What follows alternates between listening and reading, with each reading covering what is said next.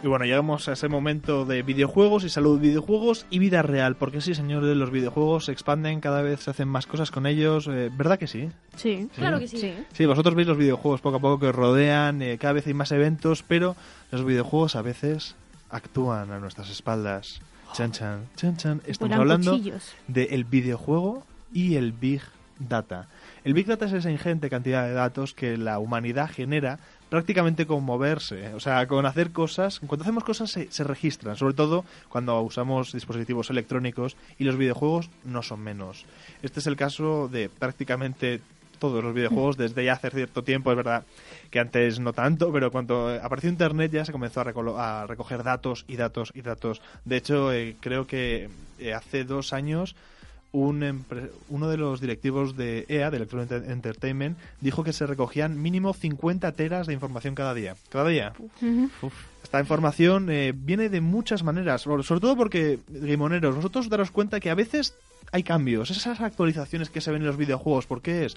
Pues porque tú vas jugando y se van recogiendo datos y de repente, ah, tal, oye, eh, en esta parte del mapa se juega más, en esta parte del mapa se juega menos, pues se cambia en base a eso para mejorar las estadísticas, pues Clash Royale mismamente, que van cambiando, esta carta es mejor o menos fuerte o más fuerte, pues se va cambiando, ¿por qué? Porque se recogen datos, pero también se recogen datos de otro tipo. Por ejemplo, en España, una empresa que lo sabe desde prácticamente el principio y lo em- emplea el Big Data, la gran cantidad de datos que recoge para saber qué videojuego desarrollar o por qué, por qué temática puede llegar mejor al público, es Social Point, la española Social Point, que es una de las mejores empresas de desarrollo de videojuegos para plataforma móvil, y por supuesto Zynga, la famosísima Zynga, que Mm. bueno, Sí. tantísimos juegos ha hecho, tanto ha inundado la- nuestro Facebook y muchísimas otras plataformas, pues eso- son de las empresas que más lo ha usado. Pero también de las empresas que más ha dado Big Data y recientemente es Pokémon Go. Porque. Pokémon Go nos ha nos ha hecho una definición prácticamente perfecta tanto a Pokémon como a Niantic. Porque nos- les ha dicho do- por dónde nos movemos, a qué hora salimos a cazar. Mm, ¿Cuánto ejercicio hacemos más o menos? eh, nuestra habilidad incluso con el pulgar de fallos, somos más torpes o menos torpes. sí. O sea, en, mi- en mi caso, pon- o sea, en mi caso pondrá, eh, se mueve poco, Manco. eh, se mueve poco Manco, no tiene dedos. y juega con la nariz, porque de verdad, ¿sabes? O sea, fallar más no puedo. o sea, es que se me acaban las Pokéballs siempre. O sea, es muy triste, muy triste lo mío. Pero como esto, hay muchísimos más juegos Sí. donde se va recogiendo datos. Y ya digo, esto no es nada conspiranoico de, oh, madre mía, nos cogen los datos. A ver, esto es con las cookies. Eso, eso que te aparece siempre.